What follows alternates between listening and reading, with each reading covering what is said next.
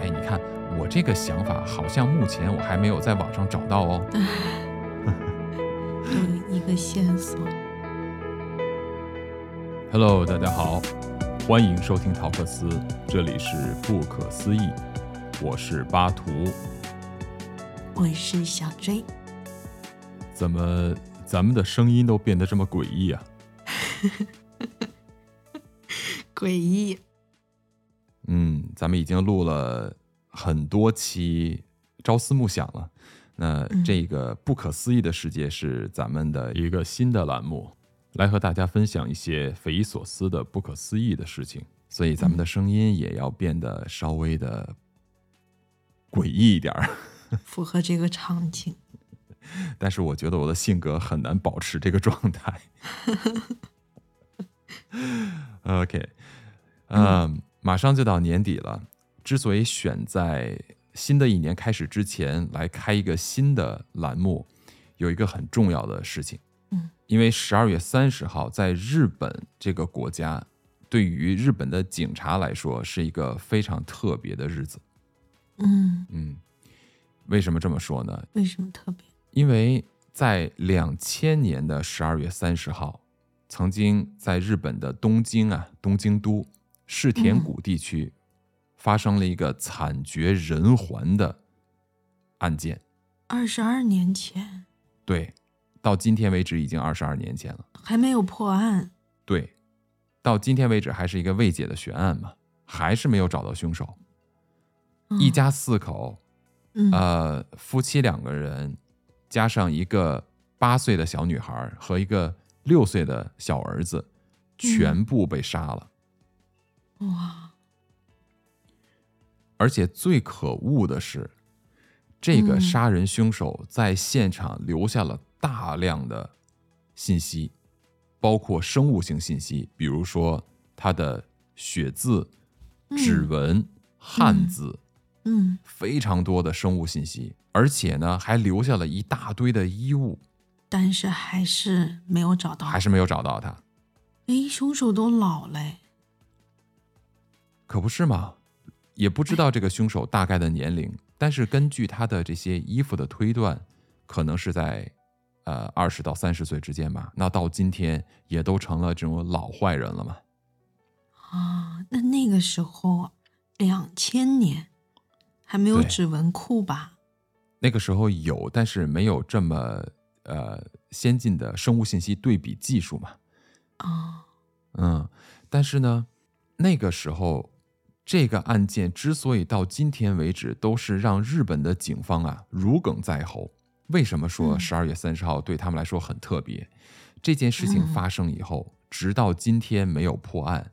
然而呢，日本警方依然每年的十二月三十号会到这一家四口的死者的墓前去祭奠，告诉所有的人，也告诉他们自己，我们日本警方没有忘记，要继续的帮你们追查凶手，直到有一天把这个凶手抓获归案，来祭奠你们的亡灵。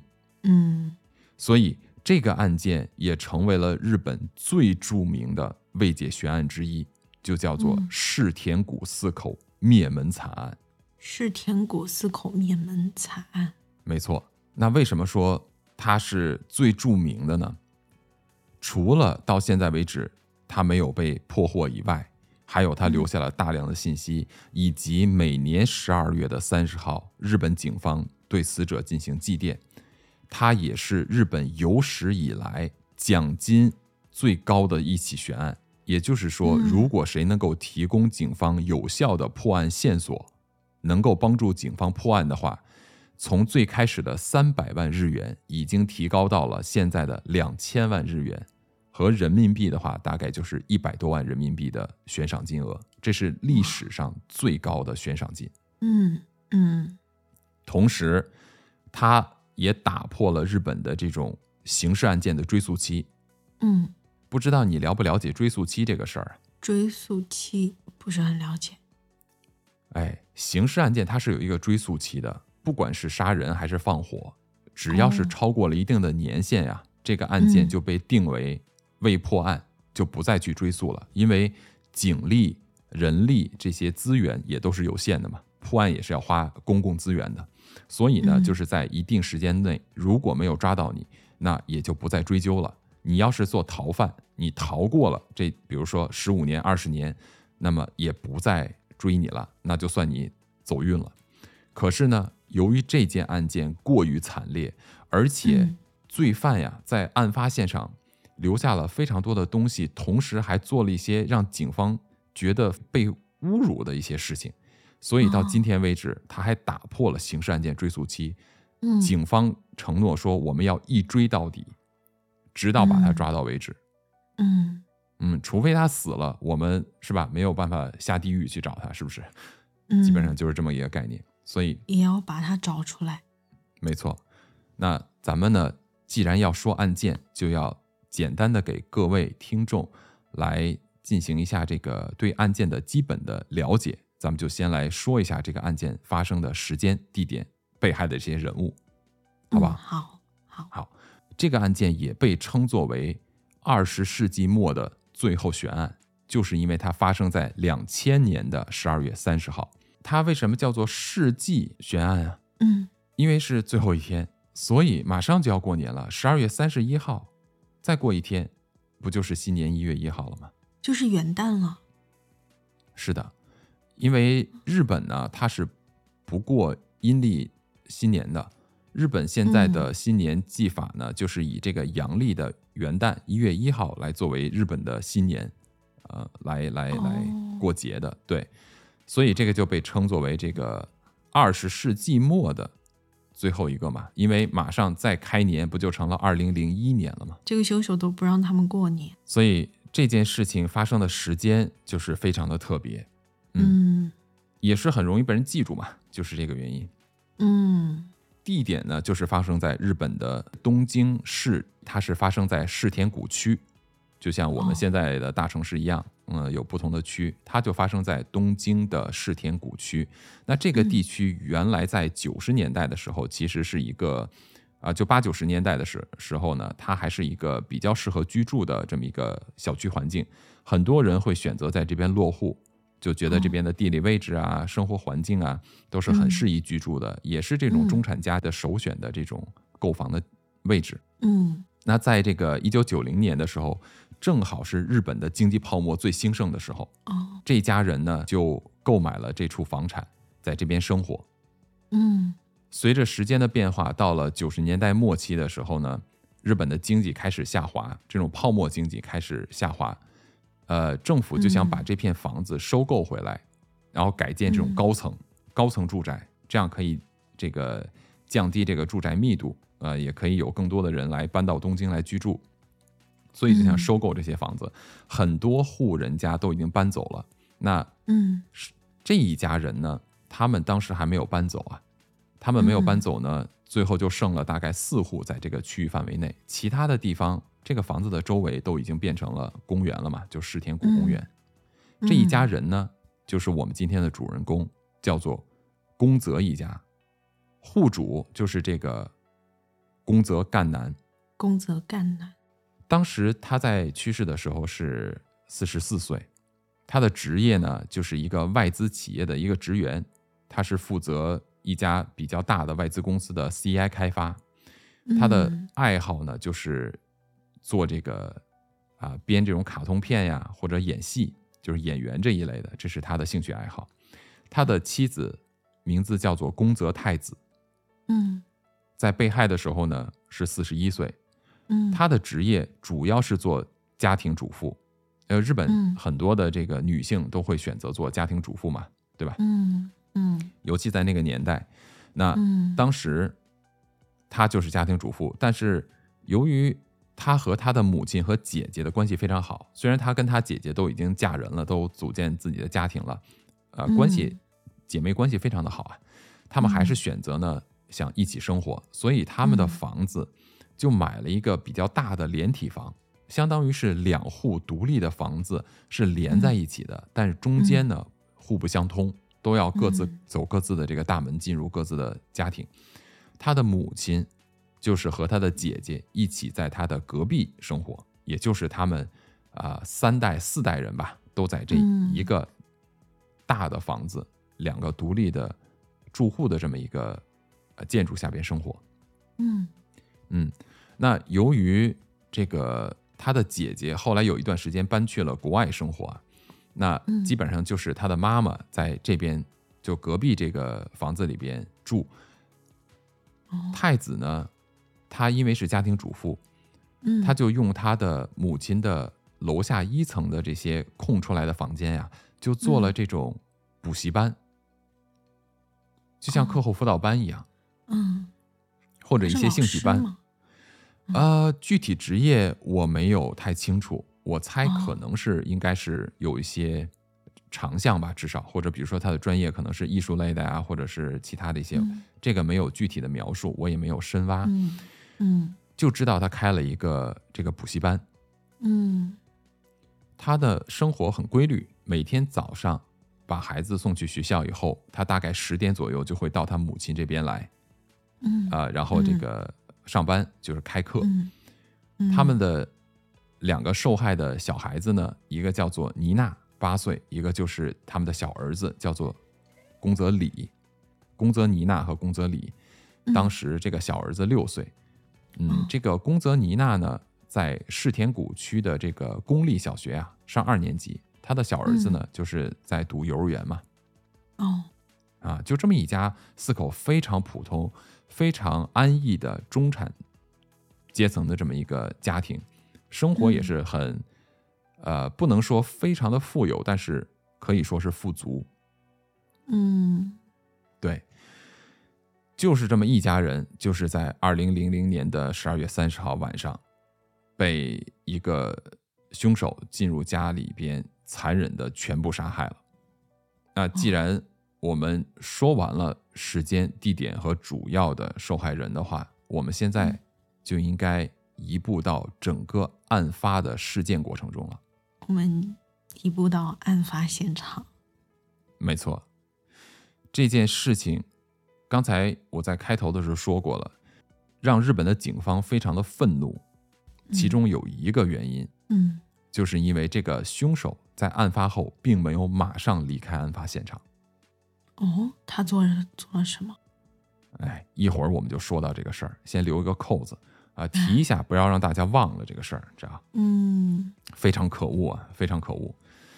挑哎衅警方。他倒没有挑衅警方，他就太哦随意了，就感觉都懒得挑衅警方，就这件事情做的非常的随意，这就是非常招人恨的地方。嗯嗯，嗯一会儿我们就要来说这个事儿，对吧？嗯这个案发的现场发生是，我们要先说一下他是怎么被发现的，就这个他们是怎么、嗯这一家人被杀呀，是被谁发现的？嗯是被这个宫泽太子的母亲发现的。我说过了，他们住在一起。然后呢，嗯宫泽太子的生活很规律，每天早晨大概十点左右的时候就会到他母亲这边准备开课。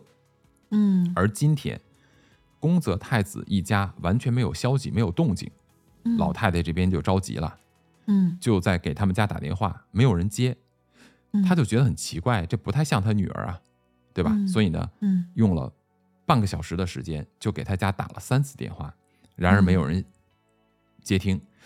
老太太觉得很奇怪，就出门就到了隔壁，嗯，直接去他家了。直接去他家。进入房间以后，首先先看到了这个浑身是血、满地是血的倒在血泊中的丈夫宫泽干男。哦，老太太一下子就吓坏了，就赶紧再去找她的女儿和她的外孙和外孙女，发嗯现她的整个的家人全部都死在了家里边。哦，这个时间时长是隔了天吗？没有，就是第二天，案发的第二天，也就是十二月三十一号的早晨。三十一号早上。对于是，这个嗯老太太就很慌张啊，很不知所措呀，就赶紧回到家，就就报警，然后警察就来了。嗯，就开始侦这个呃侦勘这个案发现场了。哎，这老太太也看到自己的女儿、家人。对啊，当时老太太呃，我记得应该是六十八岁还是七十啊，七十岁左右，反正就是在六十末七十初这个年龄段。所以，因为我妈妈现在也是差，我妈妈现在也是六十九、七十岁这个年龄段嘛，我就可以想象，如果像这样一个岁数的人，发现全家自己的孩子，尤其是第三代的孩子发生这样的惨剧，我不知道他当时的这种心情能是什么样子的。对呀，接受不了！天哪，太可怕了。对，所以。警察就来了，案发现场开始对整个的案场进行这种刑侦的工作。嗯嗯嗯嗯，首先就发现了几个非常奇怪的现象。嗯嗯，为什么说奇怪？一进入凶案现场，先发现的是这个死者啊，宫泽干男呀，他身中四十多刀。天哪，这个是有深仇大恨吗？没错。警方第一反应就是：这个难道是来仇杀的吗？啊，对呀，对吧？宫泽干男是身中四十多刀，再去看他的这个女儿和妻子，也是身中数刀，有的伤口呢还是被这个插进去的。这有一点要说，根据法医的鉴定啊，为什么知道他是在十二月三十号晚上深夜呢？因为法医通过他的胃里边的存留食物。的消化程度来进行推测，大概是在深夜的十一点半遇害的，也就是死亡时间是大概在十一点半，停止消化了嘛？哎，我刚才听到了，他对女儿、对孩子也下手啊，没有错，数刀，数刀，我的天哪！对，宫泽干男这个男主人的死因啊，是因为有一处在他大腿上面的这个刀伤啊。由于这个切断了大动脉造成的失血致死，他还不是直接被砍死的，而是失血致死。你想想看，身中四十多刀，而且发现了什么？发现这个刀的刀尖呀碎在了他的头骨里边，也就是这个刀用刺的方式还插向了他的头部，没有刺进去，哇！反而这个刀尖却在这个头骨上面留下来了。你说有多凶残啊？这个力道要很大哎，而且，没错。嗯，然后他的女主人和这个小女儿呢，他们的身上也都是数刀。女主人的背部发现了非常多刀，他的小儿子是唯一一个没有遭受这么严重的这个伤害的一个受害者。这个也打破了警方对于仇杀的这个推测，就是认为他不是头不是。警方认为他不是仇杀的主要原因，是因为这个小儿子并没有遭受这样的对待，而是什么呢？是没有多少挣扎，就由于窒息、机械性窒息死亡，这种机械性自噬死亡。哦，你说他会不会是嗯偷偷的进去，然后被小儿子发现了，然后不想让他叫，所以说才掐死？这个我们就要有推测了，这个一会儿我会说到，对，这一会儿我会说到，他现在有很多种这种犯案的推测。哦，OK，那女主人和这个女儿呢，他们是死在了这个房子的二楼的楼梯口。他的房子啊，实际上是日本的这种一户建的形式，就类似于我们看电视《蜡笔小新》他们家这个样子。日本很多的房子的一户建呢，它是比较狭长的状态，所以一进楼下的大门，就是从户外进入房子内的话，它的空间并不是很大。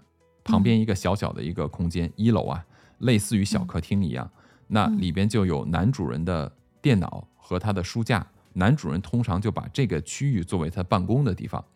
二楼呢，就是他们的儿童房，就是他们的两个孩子睡的一个上下床的这么一个卧室的房间。男女主人呢，主要的这个卧房，也就是男女主卧房，也是在这个二楼的房间，二层。他们还有一个阁楼，这个房子是尖顶的，有一个阁楼是要通过那种阁楼的楼梯一拉下来，你可以爬上去的那种方式的楼梯，哎，进入阁楼。嗯，由于当天据传说，因为死者已经死掉了，不知道为什么，据传说呢，是因为女儿，呃，那天有点感冒生病。就可能据他的家人回忆啊，女儿感冒生病，呃，儿子一个人睡在了这个儿童房，而他的母亲呢，就陪他的小女儿睡在了三楼的阁楼里边。而案发的时候，警方推断先是小儿子被杀。在小儿子被杀的时候，虽然没有多少反抗，但是还是制造出了一些声响。这个时候，在一楼正在工作的男主人呢，就听到了这样的声响，就在往楼上查看的过程中，在楼梯二楼的楼梯口遇到了凶手，于是和凶手开始进行了搏斗。这个时候，凶手就拿出了他自己身上带来的一把生鱼片的这种刀。刀。对，这个刀的牌子叫做关孙六。哦。这个刀呢非常普遍，也是他的这个案发现场的一个呃证物之一吧。这个刀非常的普遍啊，呃，关孙六，我家现在用的刀也是关孙六这个牌子的。这种刀它有它的整个的产品线分的也很广，有的是比较便宜的，就是超市卖的，也有那种就是纯手工打造的非常高级的刀。他用的这个生鱼片的刀呢，不是什么特别高级的这个版本的，所以呢。市面上卖的很多，你你无法通过刀来追查这个凶手，这是第一。第二一点，它这个刀啊是一个切生鱼片的刀，很多切生鱼片的刀是单刃刀，它不是双刃刀，也就是我们日常切菜啊，这个刀两边都是开过刃的嘛，嗯，比较锋利，这样东西好切。而片生鱼片的呢是斜着，对吧？就是把刀嗯平着这样去切这个鱼片。所以呢，它基本上就开一刃，钝的，没错，还有一刃是钝的，嗯。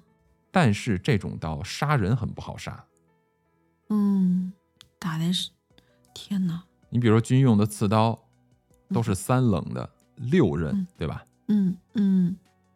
所以根据这个呢，警方也推断说，这个人也肯定不是，不应该是一个职业杀手。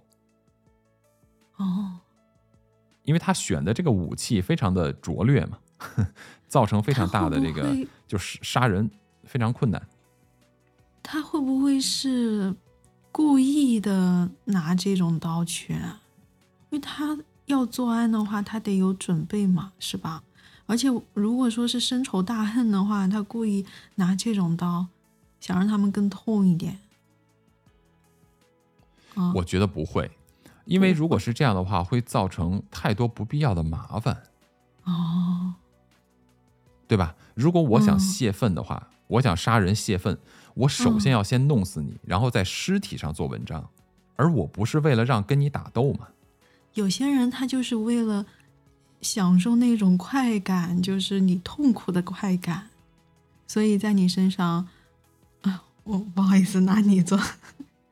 没有没有 没有，呃，我明白你的意思，就是他希望让对方痛苦，对不对？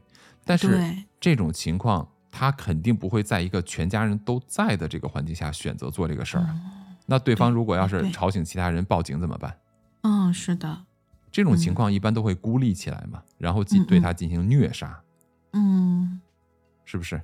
嗯嗯，你别忘了，他们的房子还连着他的母亲，隔壁就是他的母亲家嘛。造成这么大的声响，这肯定不是一个就是有缜密计划的预谋的这样的凶手来干的事儿，对不对？嗯，是的。所以警方推断呢，就是先是小儿子被害，然后这个男主人上来查看的过程中遇到了凶手，所以他们才在二楼开始进行搏斗。由于这个凶手持的这把尖刀啊，刀身很长，对吧？对这个。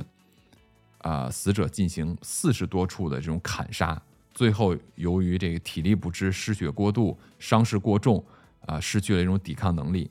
然后男主人呢，首先先就死在了这个楼梯的一楼的楼梯口，也就是他们从二楼楼梯一路打到了一楼。嗯嗯，在这个我的对一路打，所以呢，四十刀都没有命中要害。显然不是个职业杀手嘛，啊，嗯，是不是？啊，杀人也没那么容易的，其实，嗯，对。那这个时候呢，应该是楼上的这个妻子和女儿听到了声响，然后呢，母亲呢应该就开始有反应，这个男人杀死了这个丈夫男主人以后呢，就往阁楼去，开始进行呃第三轮的杀戮，就是对这个女主人和他家的小女儿进行杀戮。嗯，为什么说他首首先先是在阁楼对这些个母女两个人动手呢？是因为在阁楼上面发现了这个凶手的一个血掌印在地面上，哦，血掌印在地面上，在地面上血掌印，因为他是阁楼嘛，所以他杀死了这个男主人以后呢，他他自己也受伤了，因为他用的刀啊，这也是说他不专业的原因，他选用的刀，呃，不符合这个杀人的这个方式，所以他也会伤到自己。就这把刀不适合杀人，嗯嗯，工具不趁手，手在地上支撑了一下，他手在地上支撑了一下。受，伤了。对哦，因为他是阁楼嘛，他在阁楼嗯。往梯子上面爬的时候，他在最后上进入阁楼的时候，他肯定用手撑一下阁楼上面的这个地板，对吧？嗯留下了一个血手印。然后呢，妻子和女儿呢，他对妻儿妻子、女主人和这个小女儿也是进行了这种砍杀，先用刀捅，因为是是女儿小女儿小女孩身上也出现了很多这种捅刺的刀伤。哇，然后这个母亲的背部出现了几处这种捅刺的刀伤，应该就是妈妈为了护住女儿，就用身体来挡住了女儿。这个时候，凶手就直接捅在了她的背部。哦，由于嗯这个凶手和这个男主人呀，在打斗的过程中，他的刀啊变钝了，所以没有办法一次性杀死母女两个人。于是，这个凶手就转身拿着刀离开了。嗯离开了，对，他离开以后呢，母女两个人首先妈妈先在阁楼内对小女儿进行了止血，就进行了一个简单的处理。然后呢哇，他就带着女儿想下楼逃跑，然后打电话求救嘛。嗯嗯。结果从二三楼的阁楼下到二楼的楼梯口的时候，因为他们的这个房子的厨房也在二楼，啊这个凶手其实并没有离开案发现场，他转身走是干什么去了？他发现自己带的刀啊不好使了，他居然哦跑到他们的厨房去重新寻找一把适合干掉他们的刀。厨房菜刀，没错，于是他们就在厨，他就在厨房又找了一把他们家自己的刀，然后在嗯二楼遇到了这个楼梯口遇到了母女两个人，就在楼梯口又进行补刀，把这个母女杀死在了二楼的楼梯口。这是为什么他的尸体是在二楼的楼梯口被发现的？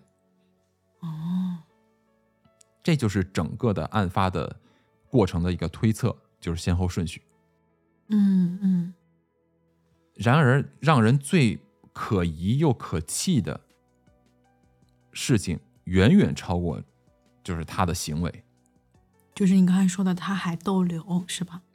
没错，这个凶手在杀死了这一家四口以后，他并没有离开凶案现场，完全没有逃跑。我们首先先说一下，他杀完人以后他干了什么？根据警察的勘测发现，由于推测了这个死亡时间是在十一点半，呃，嗯全家死亡以后嘛，对不对？嗯嗯然后就发现他这个男主人的电脑啊，大概是在十二点零几分的时候被使用过。也就是说，这个凶手杀完人以后，居然还去用了人家的电脑上网。他要找资料吗？呃，据传说他好像是上网想订某一个票，没有交易成功，他就放弃了。哦，对，然后电脑的记录呢，在第二天的早晨也被使用过一次，但是呃，二零一几年的时候，好像重新就是公布的这个案件的进展，发现说当时这个被使用应该是电脑错误，而不是说凶手使用，也就是说哦凶手没有待那么久，但是。嗯这个凶手杀完人以后，居然还可以悠哉悠哉的吃了人家冰箱里四盒冰激凌，还喝了乌龙茶。四盒冰淇淋，哎，对，四盒冰激凌和乌龙茶。我的天，他需要冷静一下是吧？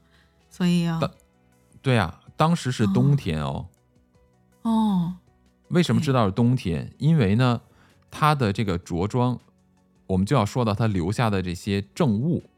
这个人居然留下了一双鞋、一条裤子、一件内衬的 T 恤衫，就是长袖 T 恤，一一件外套、一条围巾、帽子和手套。所以，对吧？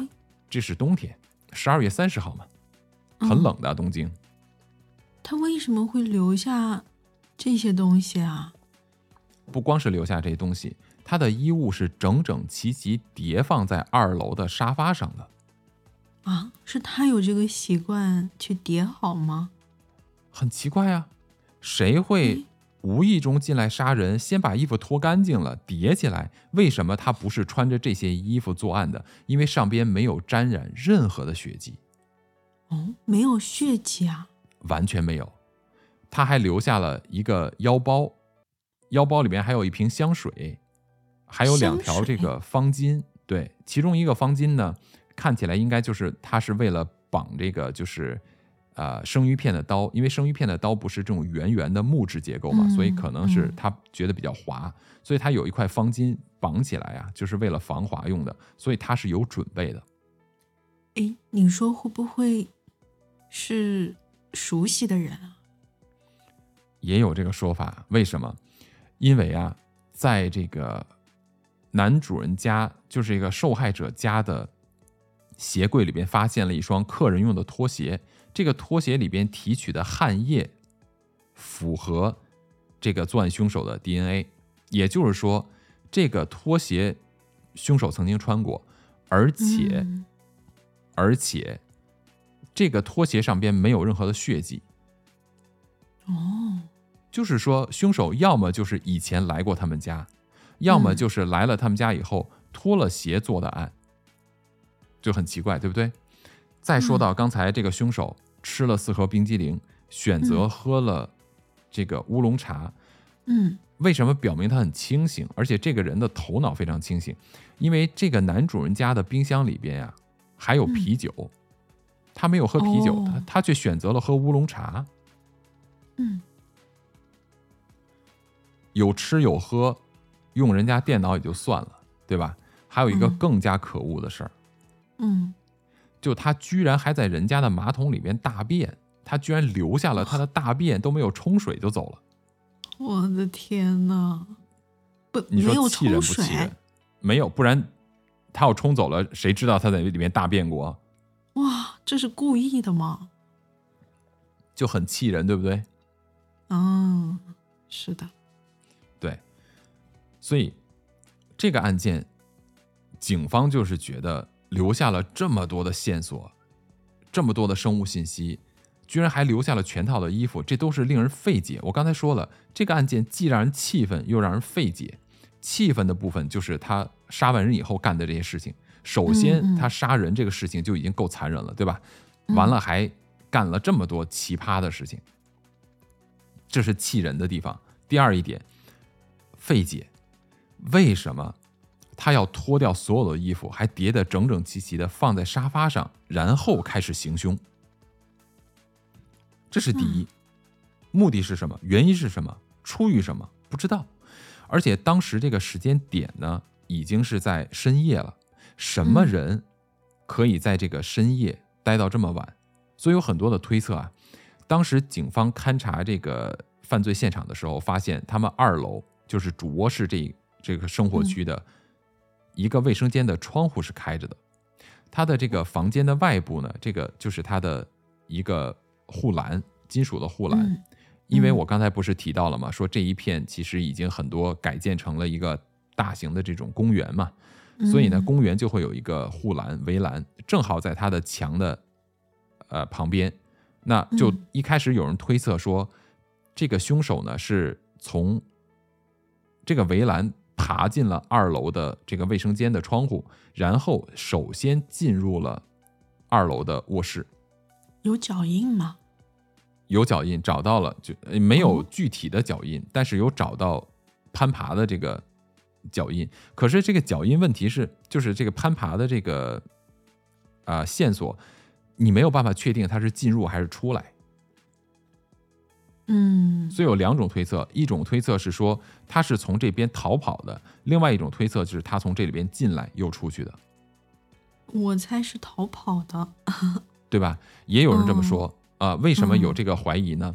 因为因为据这他穿过个，拖鞋，感觉熟这是一个，对，但是穿过拖鞋，你不知道他是很久以前穿过，还是案发当天穿过啊，哦，也是哦，对吧？时间上你没有办法判断，对吧？嗯，嗯但是呢，为什么有人推测和怀疑说可能他是从正门进入的？就是他的邻居可能这个描述的案情里面叫做邻居，那不知道是他的邻居还是他的母亲作为他的邻居，似乎听到过在八点多钟的时候有人摁过门铃，摁过他家的门铃。哦至于有没有人开门，有没有人进去，不得而知，无法确认。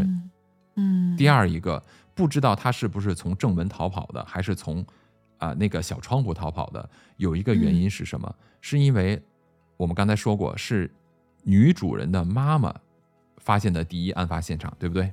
嗯然而，女主人的妈妈当时过于的紧张和害怕，她忘记了她有没有用钥匙开门，还是直接拧了锁，门是开着的。她无法确定这件事情，所以不知道凶手是从哪里进入、哪里出来的，没有办法确认。嗯嗯，如果我们按照他是从二楼进入的，原因是什么？是因为首先第一点，有人就推测他可能是从二楼爬进去的，当时只有小儿子睡在儿童房，凶手进来以后，直接先进入了小儿子的房间，然后看见了正在熟睡的孩子，就直接把孩子给掐死了。在掐死他的过程中呢，听到了男主人，男主人就听到了孩子发出的声响，上来查看，于是就嗯后边的案件就这样呃系列的出现了，这是一种推测。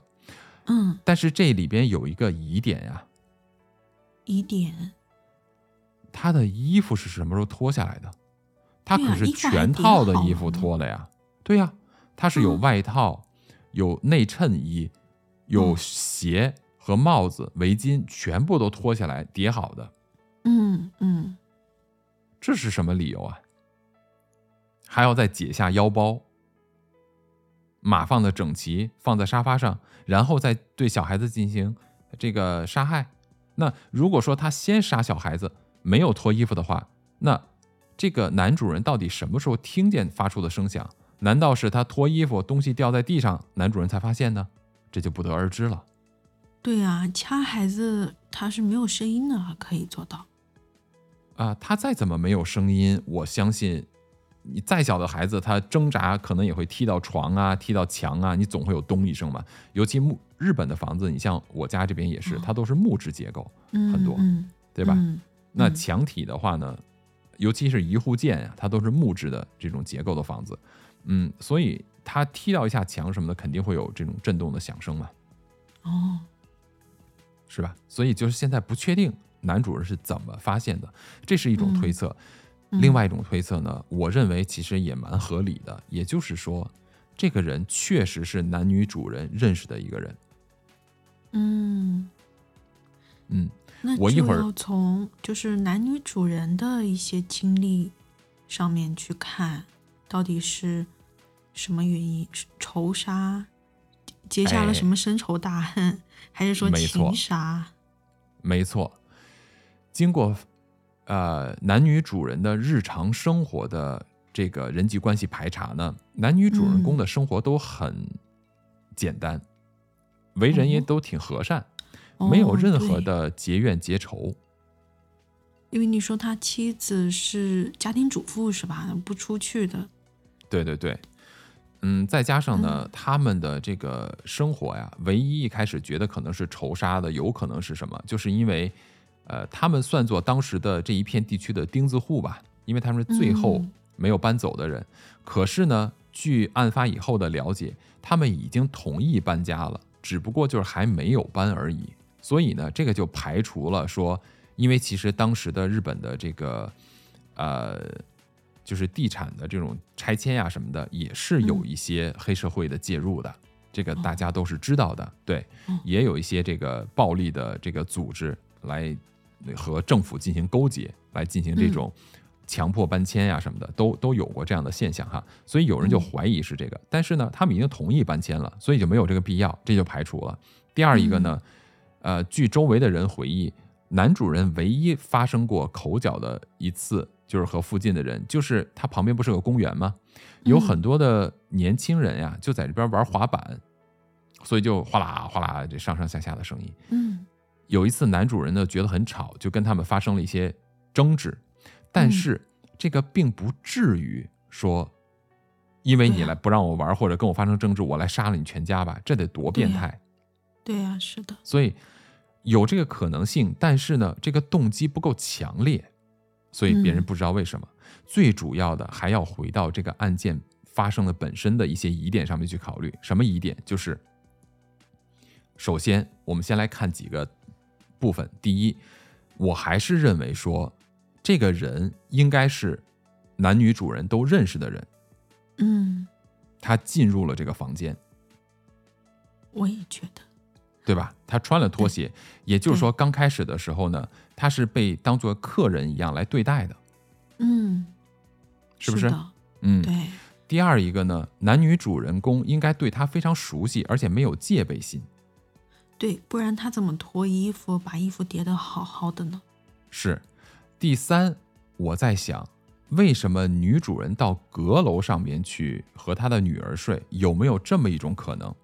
这个人原本就是要在他家过夜的，哦，所以女眷们到阁楼上去睡。你看，儿子是个男男孩子，嗯那很有可能就是这个人本来安排在和他的儿子一起睡，或者她的丈夫和她一起睡，对吧？比如说你的男朋友或者老公要来一位男性的单身男性的朋友，你为了避嫌或者为了觉得啊、有一些不方便，你应该也会躲得远一点嘛，对不对？嗯，对，所以我猜想有没有这种可能，就是这个人本来就是他们夫妻两个都认识的，而且是决定要在这边过夜的，所以母亲才带着女儿到阁楼上面去睡觉了，嗯，对吧？哎，然后，对，哎，你看我这个想法，好像目前我还没有在网上找到哦。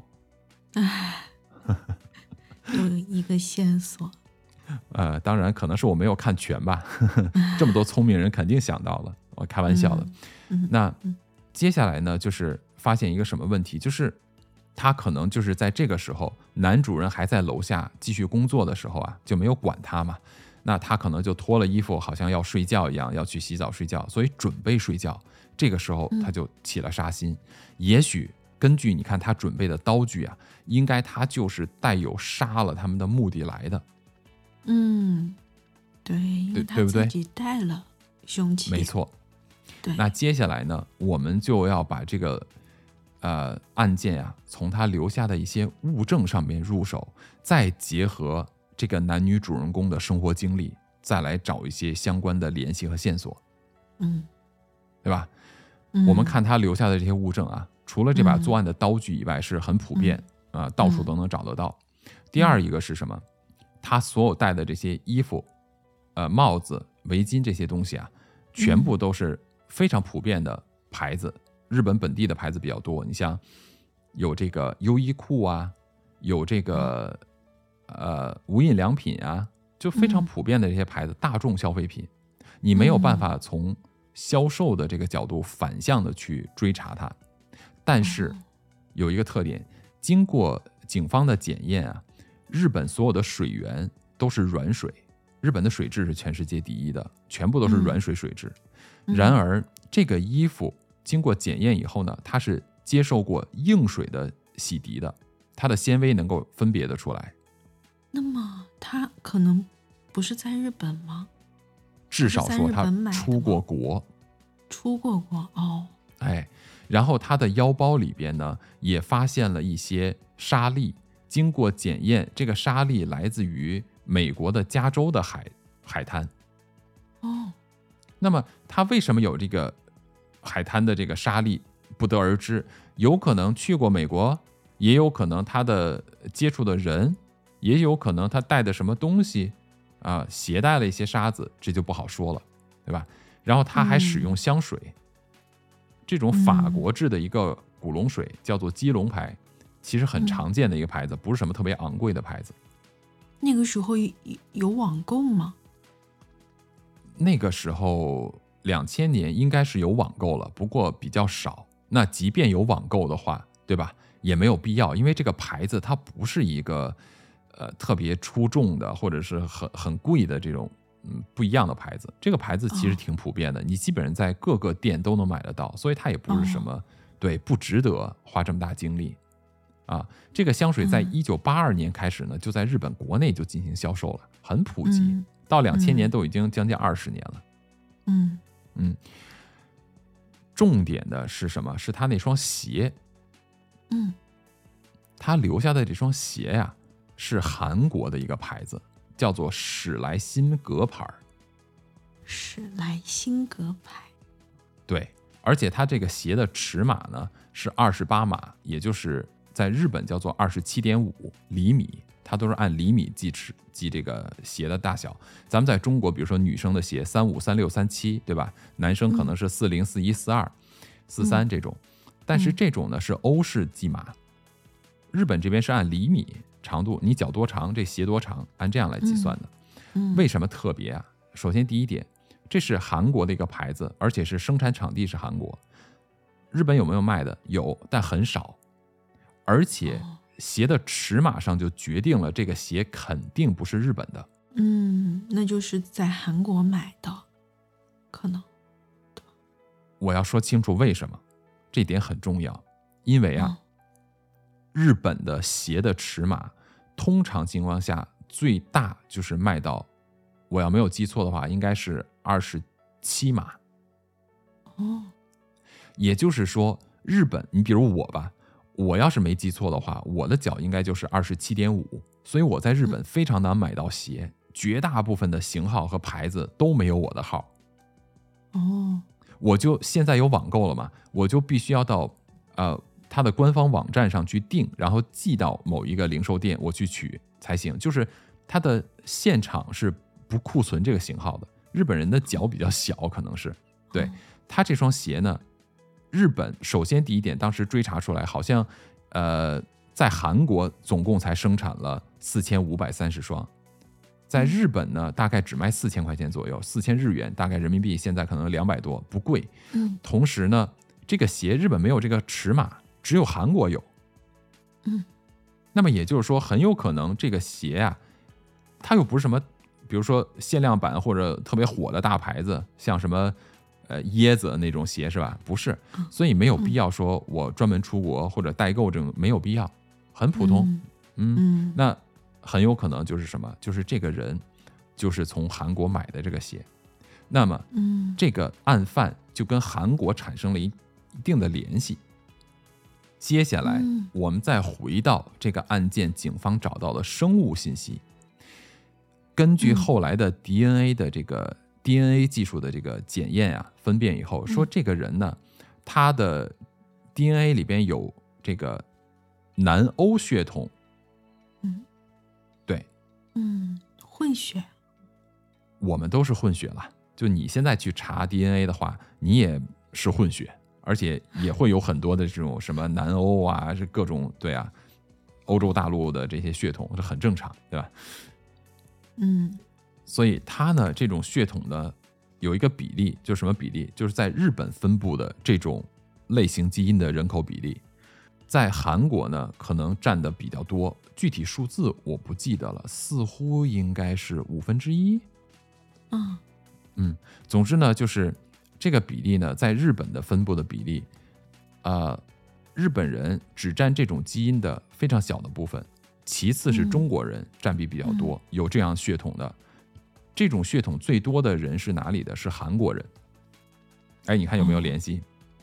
嗯，韩国人具有这样的 DNA 特征的人口比较多，然后这双鞋又是韩国的牌子，同时呢嗯又是在韩国购买的，基本可以确定是在韩国购买的。很有可能是韩国的，韩国没错，没错，哦，很有可能是个韩国人在日本犯案。那么，为什么这个韩国人或者跟韩国有关系的人会跑到日本，还可以这么轻易的进入他的家，还可以在他的家过夜？这是什么原因啊？他肯定对日本还是很熟悉的，他肯定在日本生活过一段时间。这个不得而知。那我们其实更多的应该去寻找的是他跟这个日本家庭有什么关系，跟这个夫妻两个人有什么关系？那么这个夫妻两个人又跟韩国有什么关系？嗯，对，对吧？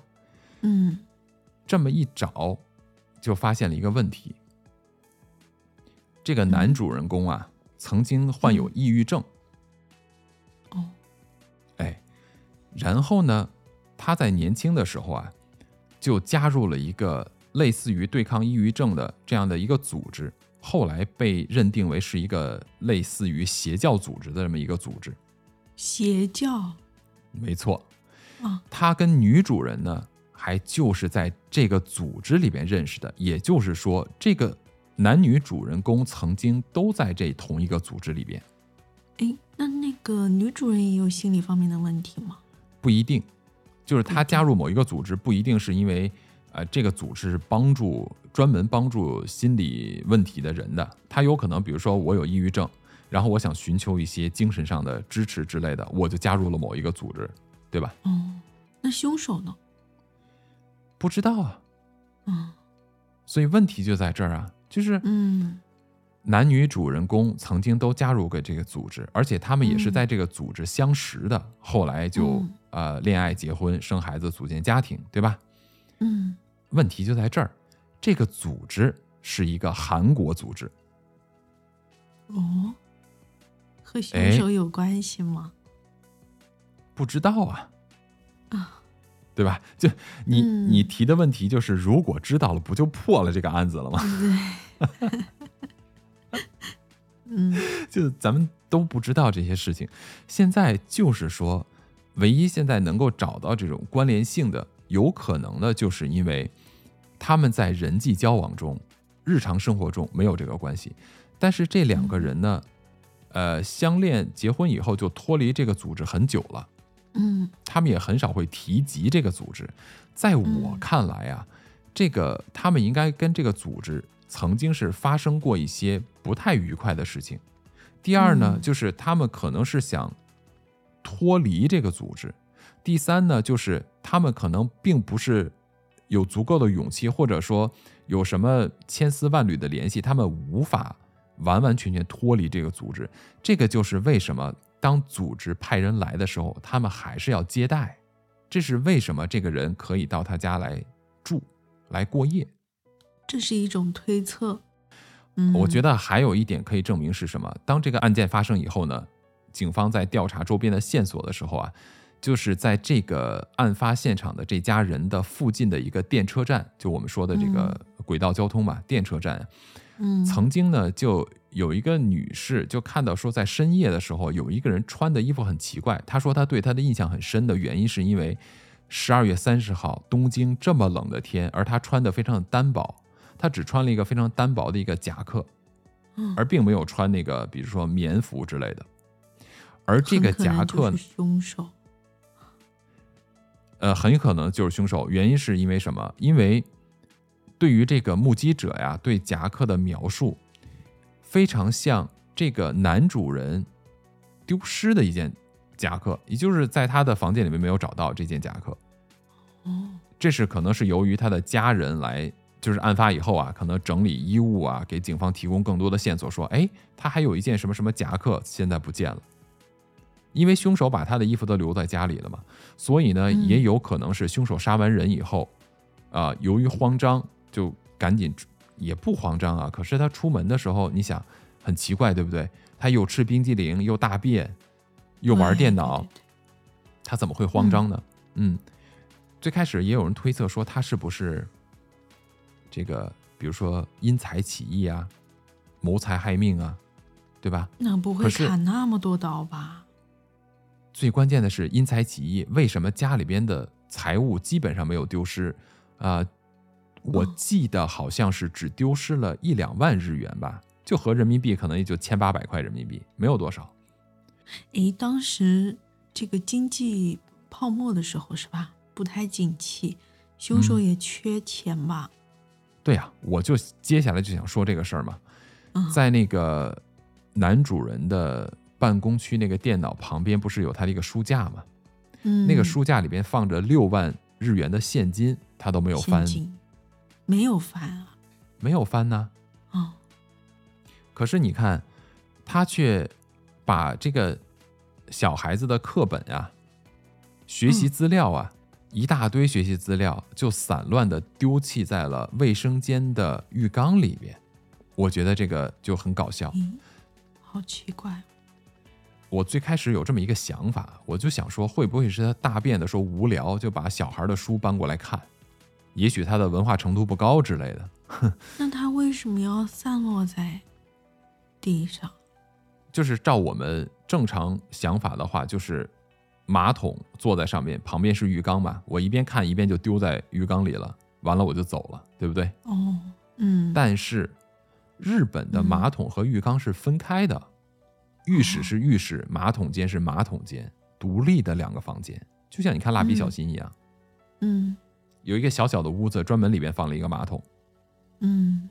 日本的房子都是这样的结构，对吧？就我现在家里边也是这样的，所以他不可能是在大便闲的没事干的时候，然后在那边看书，然后丢弃在那边，一定是他专门搬去，然后丢弃在里边，不知道为什么，到现在也不知道。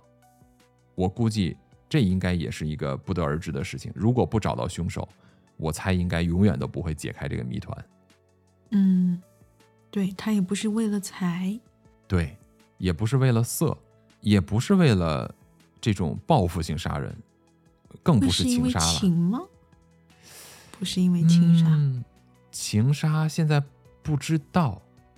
那如果是情杀的话，我觉得，呃，看不到相关的线索。如果是情杀的话，为什么男主人公允许他来呀？嗯似乎还要在他家里面过夜呀，嗯对吧？对啊那男主人和女主人结婚都这么多年了，孩子都这么大了，如果他是情杀的话，那他总得有点理由吧？那嗯男主人首先应该更加排斥这个人啊，应该不会说是呃更欢迎他，对吧？那除非是什么，就是这个对死者有点不恭敬了。我觉得就简单的、随便的去延展一下，但是我觉得可能性不大，除非是什么，就是女主人和曾经的这个组织人有一定的来往，然而这个这个人呢，却借着一些组织的借口要到他家来过夜，而女主人为了避嫌，或者说为了少跟他接触，呃，以防止你知道吧，就是露出一些行为上的线嗯。线索，就是造成问题，就专门嗯带着孩子躲到阁楼去生活，呃就去睡觉，这样来嗯。减少接触。嗯。那如果这样去思考的话，我觉得有点邪恶了。嗯嗯嗯。那在我看来呢，是不是跟这个邪教组织有关系？因为其实，在很多国家都出现过不同的邪教组织，而嗯。都同样出现过想脱离组织就会被殴打呀、无法脱离呀，就这种禁锢啊，嗯，非常多，包括台湾呀嗯。类似于传销这种，对，像台湾呀、日本、韩国，包括中国，其实都出过出现过非常多，美国，全世界各地都有这样的情况。哦，对，就不准让他们脱离组织啊？是的，啊那会不会是组织派人啊？哦，那也不会，都跟他们很熟悉。我刚才说的这些，不就是想说有可能是这个组织派人来杀他们吗？嗯对啊，嗯，我觉得啦，有这个可能性啦。那派的人是跟他们很熟悉的人。我觉得应该是，或者说，由于他是组织派来的人，所以呢，不管是谁，他们应该都是认识的。呃，也有可能就是一般这种组织结构肯定都有一定的这种等级关系嘛。那跟服从命令一样，说啊，我要派一个人到那边去跟你谈什么什么事情，你们要接待一下。那也许他们就嗯觉得这是一个应该做的事情，就直接接待了这个人。然而，可能组织就是派他来杀人的。也有这种可能性。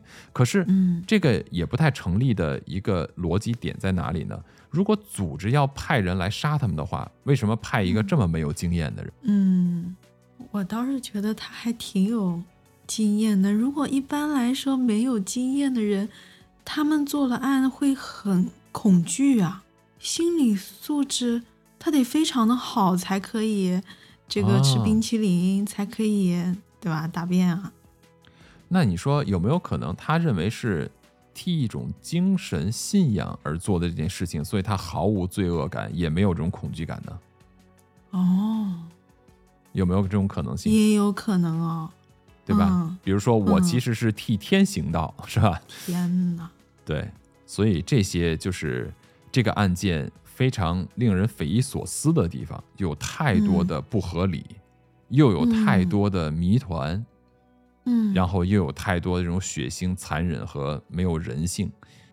这个可能也是让整个日本社会为之震惊，让整个日本警界为之愤怒的主要原因。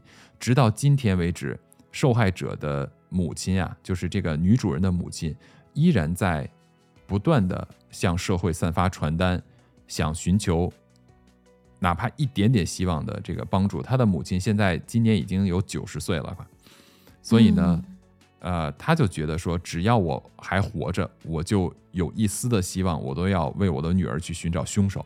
直到现在，还可以看到他的这个九十岁的母亲还在不断的散发着传单，嗯所以呢，也在不断的激励着日本的警方，每年都要到受害者的墓地去进行祭拜，然后要不断的追查凶手。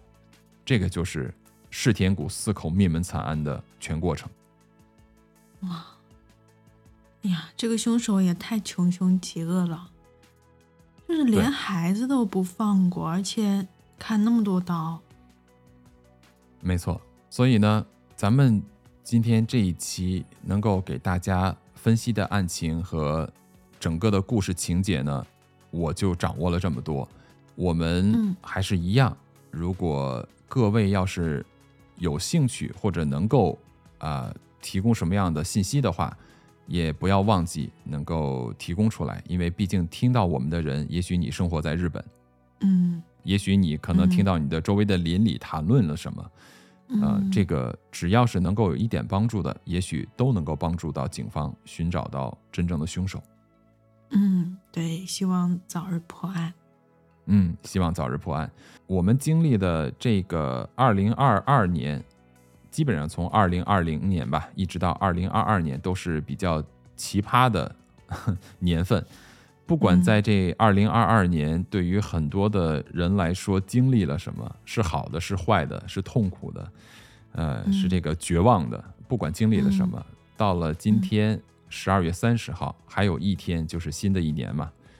嗯，我们有的时候还是需要一些，就是来年肯定会比今年好嘛。嗯，过去都过去了。对，所以在这儿呢，咱们陶克斯、巴图和小追，啊、也预祝大家在新的一年身体健康，事事如意。嗯，提前跟各位说一下，新年快乐，元旦快乐！新年快乐。嗯感谢收听陶克斯，希望在新的一年啊、还会有你们一起陪我们，不断的进步，不断的学习，不断的聊天，让我们嗯在下一期再见，拜拜。嗯，下期再见，拜拜。